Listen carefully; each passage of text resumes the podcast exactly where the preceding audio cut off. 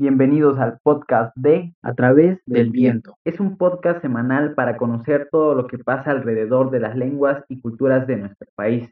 Hey, Takasnenisi, ¿cómo están ustedes? Estamos grabando ya el segundo episodio de este podcast que se llama A través del viento. El día de hoy me acompaña mi amiga y compañera Dani, Ella es originaria de del estado de Oaxaca, de un municipio llamado Santa María Yucuiti. Y también es hablante de la lengua. Soy hablante de la lengua Tunsavi.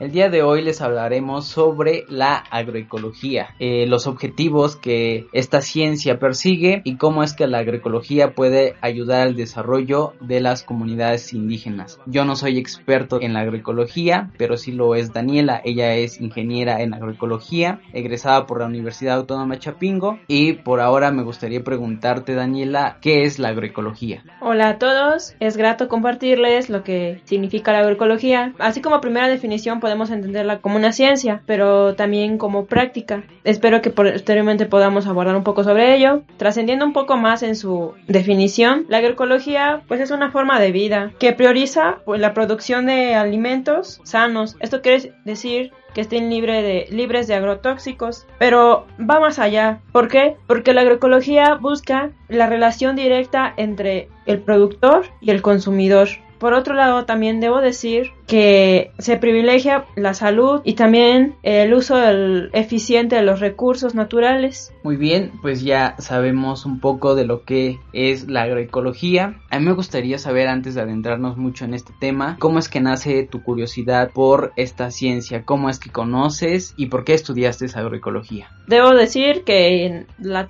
carrera como tal, pues yo creo que es nueva. O sea, en el país pues no, no hay muchos programas educativos que tengan la oferta de esa carrera, ¿no? Cuando entré a estudiar, pues vagamente tenía la idea. Yo creo que de no haber tenido orígenes, o sea, campesinos, pues ni siquiera me hubiera llamado la atención. Pero por otro lado, también a mí me interesa mucho conocer más sobre la vida, ¿no? Sobre todo lo que consumimos, sobre la producción pues, de los alimentos, pero que estés seguro de que lo que te lleves a la boca, pues no esté contaminado y pues que tengas esa seguridad de que estás consumiendo algo sano. En ese sentido, pues también me llama la atención el hecho de, con- de contribuir con la sociedad. Entre todo lo que yo aspiraba en ese momento, pues encontré la combinación en agroecología. ¿Por qué? Porque puedo ser partícipe de muchos procesos sociales, llevando como, como herramienta la agroecología Con esto de la agroecología es un hecho que se puede mejorar por mucho la producción, la producción de alimentos sanos. A mí me gustaría saber también si en tu comunidad se aplica la agroecología. ¿Es posible que se esté aplicando inconscientemente o es que algunos ya conozcan de este tema o de qué forma se trabaja en tu comunidad? Bueno, el hecho de que la agroecología como ciencia se haya reconocido hace no mucho no quiere decir que no se haya practicado desde antes. La agroecología nace de todas esas prácticas que han venido realizando los campesinos. En mi pueblo a lo mejor no sabrían decir que practican la agroecología. Sin embargo, hay mucha gente que sí lleva a cabo diversas prácticas que llevan ese, ese principio ecológico, el de hacer el uso eficiente de los recursos, el producir pues alimentos sanos. Algunos ejemplos que podría yo pues mencionar pues es el el sistema café que se practica allá en la región, porque en este sistema se puede denominar como un policultivo. Un policultivo pues es un espacio, digamos, donde se tienen presentes diversas especies vegetales. En este caso se tiene pues el arbusto, o sea, lo que es el café. Se produce también plátano, eh, jengibre, hay personas que también tienen cítricos, normalmente naranja o limas. También se producen diversos quelites. Por otro lado, también están presentes otras especies forestales, como son las ingas. Es una especie que es la mejor para dar sombra en el cultivo de café. También se pueden utilizar diversas otras especies que son utilizadas, pues, primeramente como árboles de sombra y posteriormente conforme pues se va acabando su, su vida, pues es utilizado para, para producir leña. En estos sistemas uno puede encontrar, sí, algunas obras de conservación, como son las, las barreras vivas. Esto consiste en, en establecer cierta especie adecuada de tal forma que pueda fungir como una barrera con el objetivo de, de evitar la erosión. Lo mismo que en la milpa. En la milpa sabemos que podemos encontrar diversas especies. Todo eso me ha llevado a un viaje de estar imaginando cómo es tu comunidad, así que también me gustaría que me comentaras un poco de cómo es tu comunidad, porque así como lo estás contando, eh, pues saber que ahí eh, se produce el café me hace imaginar un lugar eh, cálido, con humedad. Entonces, ¿cómo es tu comunidad? repito, soy de, del municipio de Santa María. Pues es muy diverso porque el propio municipio tiene varias comunidades. Algunas comunidades son frías, donde puedes encontrar peras, manzanas, así frutos que se dan en zonas frías. Y pues mi, mi lugar de origen, mi comunidad se llama Miramar, pues es un lugar templado. Sin embargo, conforme uno va descendiendo hacia el, hacia el valle, pues ya el, el clima va cambiando. Con esto tenemos pues una zona cálida, pues que permite la, la producción de pues del café y así como de otros frutales. Tú al llegar, lo único que ves son puros cerros. Mm, como es eh, Oaxaca. De más, o sea, una, una vegetación pues abundante, pues obviamente con una enorme riqueza florística y faunística. Yo creo que hay que ser demasiado atrevidos para, pues para decidirse a visitar estos lugares, porque para llegar, sí, mayormente es terracería, por ejemplo en las temporadas de lluvias pues llueve demasiado, hay, hay lodo, no sé, yo creo que muy pocas personas se aventurarían a conocer lugares como estos. Sí, es cierto, para eh, viajar por este país hermoso que es México hay que tener eh, mucha valentía para conocer estas comunidades y yo hace un rato mencioné que me imaginaba tu comunidad pero en realidad yo ya la conozco y pues me llevaba muchos recuerdos ¿no? de esta comunidad tú como agroecóloga ¿cómo has podido participar en tu comunidad o con tu familia para dejarles este conocimiento que tú has adquirido? Bueno, pues en primera, pues yo creo que yo parto del principio de compartir, porque la gente de mi comunidad pues tiene, o sea, tiene demasiados conocimientos, ¿no? Así como tal, pues sí me he involucrado recientemente, eh, estuve colaborando cierto tiempo con una cooperativa de café, se llama Mixteca Alta del Pacífico. A esta cooperativa pertenecen más de 100 socios pero provienen no solo de mi comunidad Miramar, sino también de otras comunidades que pertenecen al mismo municipio, Santa María Yucuiti. Como es café orgánico, ellos me comentaban, ¿no? De la necesidad de cumplir más en forma los lineamientos de la certificación orgánica. Esto implica llevar a cabo, pues, varios registros, como por ejemplo el plan de manejo, eh, la historia del campo, o sea, llevar todo así bien escrito, fecha, actividad realizada, cuántas personas lo realizaron, con qué herramientas utilizaste para llevar a cabo tal actividad y así todo bien preciso. Pues también hay, o bueno, sí, deben digamos que cada vez que, que, la certificadora va a inspeccionar, revisa todos esos papeles. Y era lo que ellos decían que pues varias cosas les hacían falta. En ese sentido pues les ayudé a, bueno, mejorar un poco eh, algunos formatos como el historial de campo, el plan de manejo orgánico. Eh, también generé un pequeño manual de de los de cómo trazar pues curvas a nivel porque pues hay muchos que muchos eh, productores que quieren pues todavía involucrarse más con esto del cuidado del suelo y entonces algunos quieren renovar sus cafetales y plantarlos así en, curvas a nivel y ponerle sus barreras vivas. También en este sentido eh, generamos un, bueno, un pequeño formatito donde te indicaba a qué distancia debían ir las, las barreras vivas de acuerdo al porcentaje de la pendiente y este cálculo fue exclusivo para el municipio de Santa María Yucuiti. Es importante conocer esto porque, eh, por ejemplo, en, la, en las comunidades de Oaxaca, la mayoría de las comunidades pues, son lugares con grandes pendientes, sobre todo en las lluvias es cuando el suelo se llega a erosionar mucho.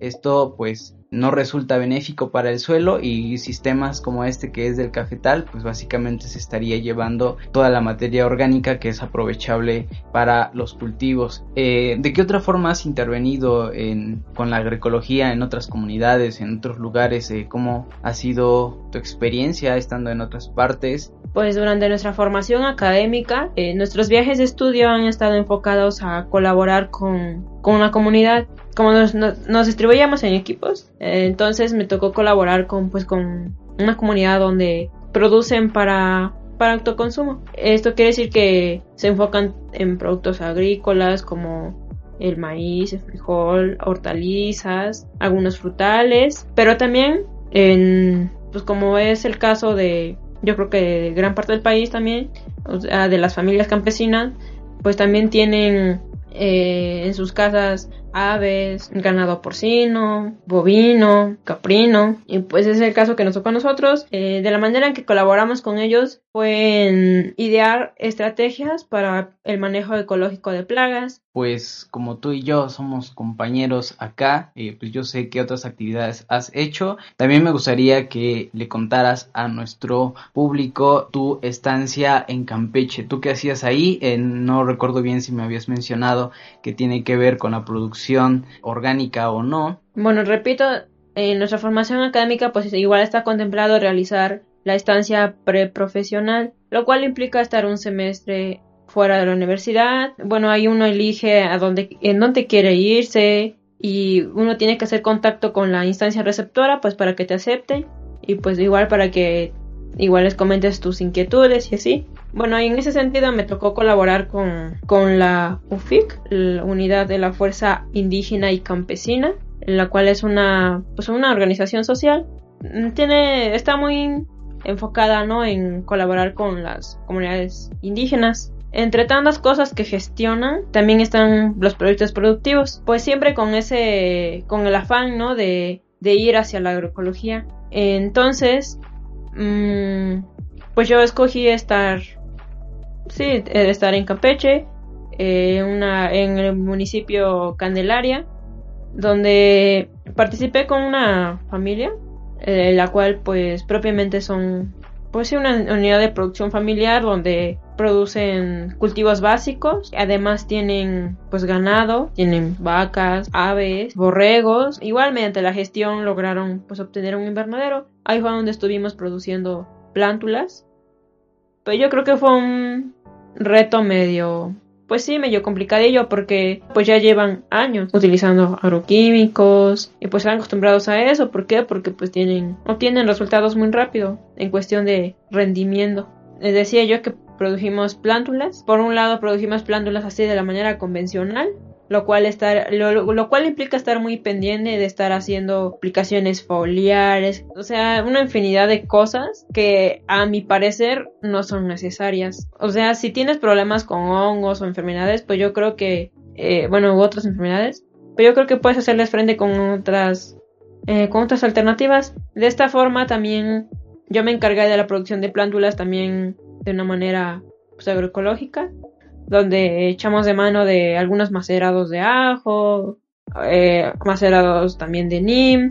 Nim es una planta que se ve, bueno, que existe allá en el, bueno, en las regiones cálidas, ahí en Campeche, en Quintana Roo. Como fertilización, pues también ocupamos una tecnología agroecológica, la cual denominamos microorganismos de montaña, la cual parte de la recolección de, pues de hojarasca de un lugar no perturbado.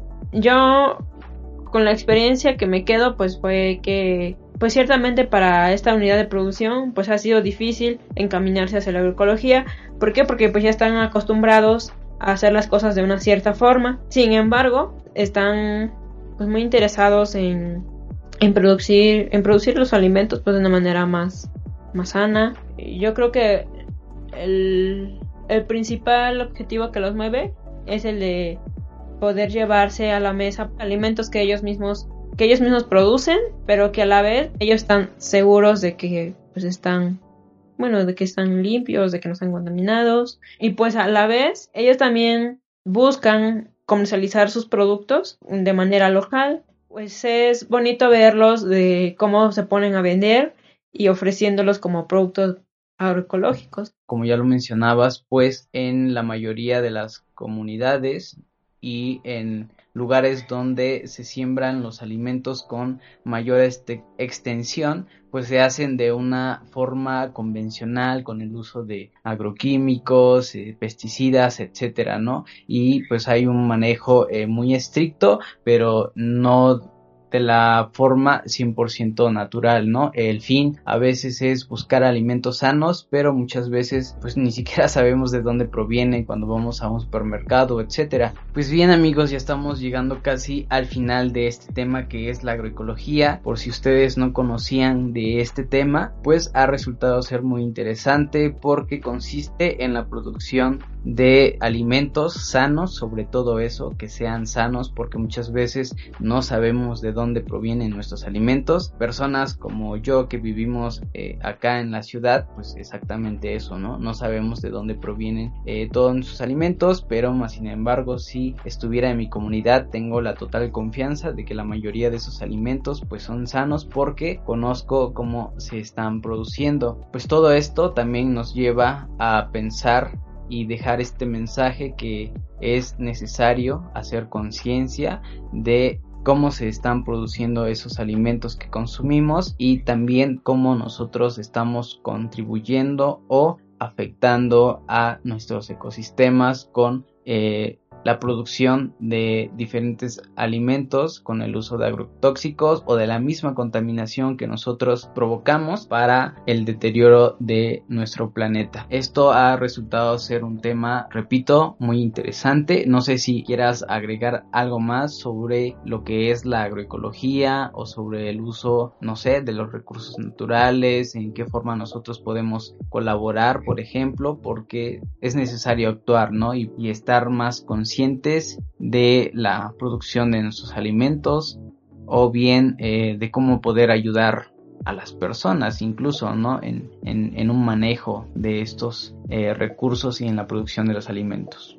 Bueno, de primer momento para colaborar con, sí, de cierta manera de incidir en la agroecología, pues muchas veces eh, tendemos a ir a pues, los supermercados, a comprar pues, nuestros alimentos. Creo que en algunas ocasiones tenemos la oportunidad de visitar algunos tianguis o algún mercadito donde nunca falta pues alguna señora o señor que esté vendiendo productos que ellos mismos han producido. Vemos que nos pueden ofrecer pues algunas frutas, varias hortalizas, paquelites y pues yo creo que pues que hay que colaborar, ¿no? Con el campo mexicano. Y entonces, pues debemos buscar consumir más con esa gente que está produciendo alimentos, aunque sea en un espacio muy pequeño, pero pues que está haciendo el esfuerzo. Yo creo que, bueno, sí nos ofrecen a veces productos que, digamos, algún jitomate que está muy chiquito o así, o a lo mejor no tan brilloso como que te ofrecen en los supermercados, pero pues yo creo que uno quiere estar más seguro, pues uno puede atreverse a platicar con esa gente para preguntarles más sobre cómo producen. Y yo creo que la mayoría de las veces se van a llevar con que pues realmente no, no aplican casi nada y pues uno puede estar casi seguro de que pues son productos pues sanos. Pues yo creo que es la forma es la forma más fácil, ¿no? de poder colaborar, repito, con el campo mexicano. Pues ya lo escuchamos, amigos. Esto es algo de un tema que se habla mucho, del que tenemos que apoyar a nuestros productores de consumir lo local y pues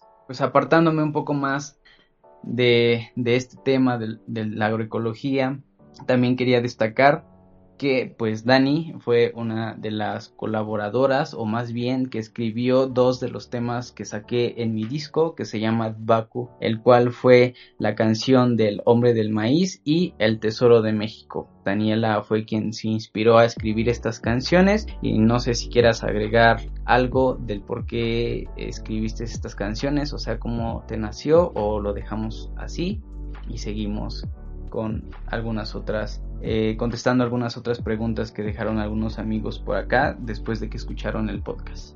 Bueno, pues hay un tema se llama El hombre de maíz. Yo no le puse el título, pero mm, pues ahí abordamos un poco sobre, sobre la vida del campesino, pues la cotidianidad. Y el otro se llama El Tesoro de México. El Tesoro de México.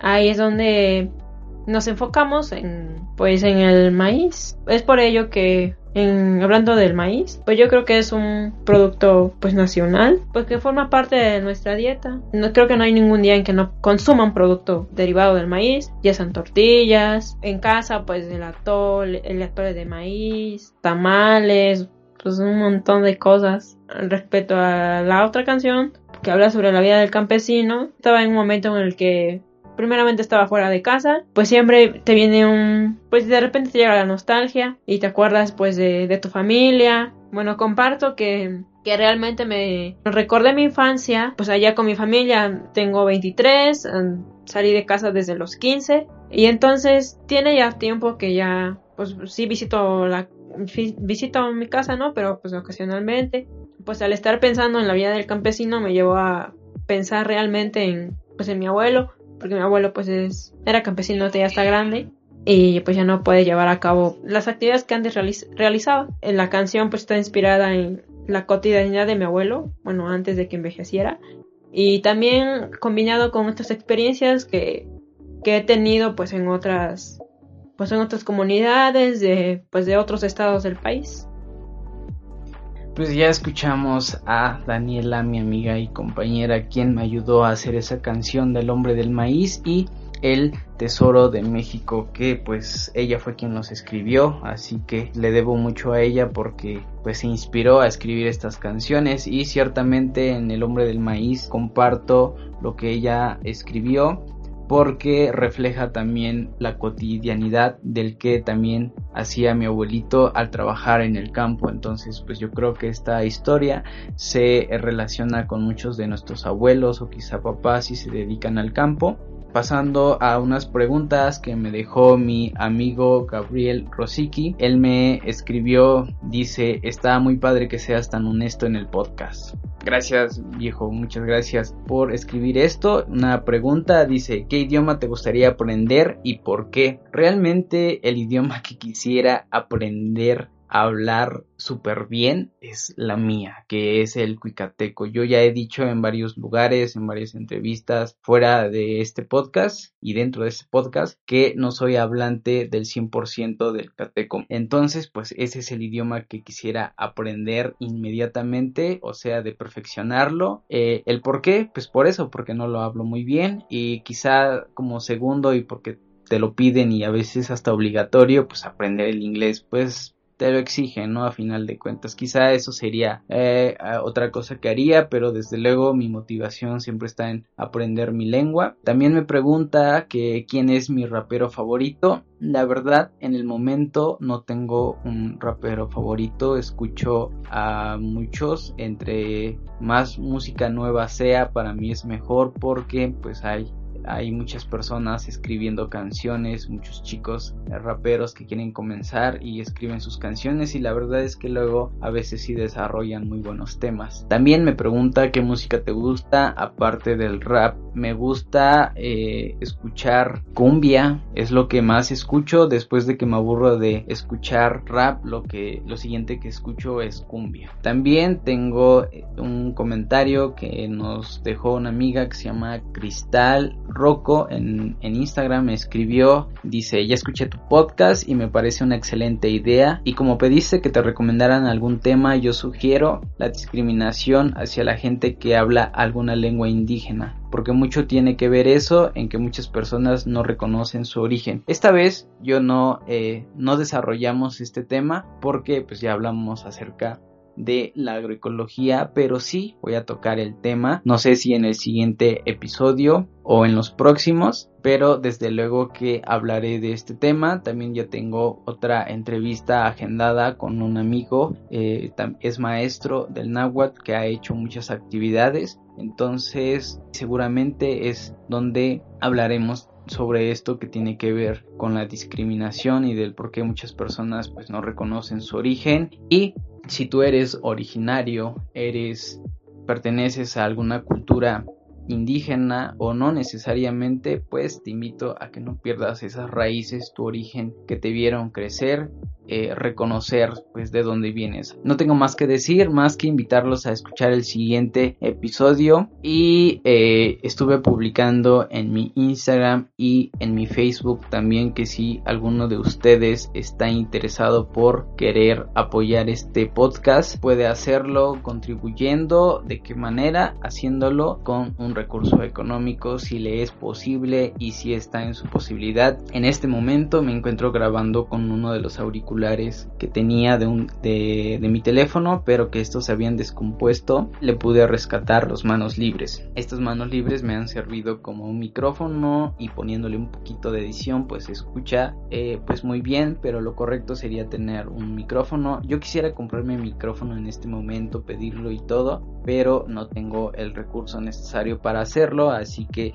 si tú estás interesado en querer apoyar este proyecto que es totalmente independiente, pues puedes hacerlo, me escribes un mensaje a través de mi página de Facebook o en Instagram como arroba yunepa y es así como tú podrías apoyarme. Después yo te doy eh, los datos de dónde depositar si es el caso. Pues sería todo. No olvides también de seguirme en Instagram o en Facebook como arroba yuneva y escuchar mi disco que se llama Baku. Baku significa lengua y es así como llegamos por fin al final de este podcast que se llama A través del viento. Me despido de ustedes.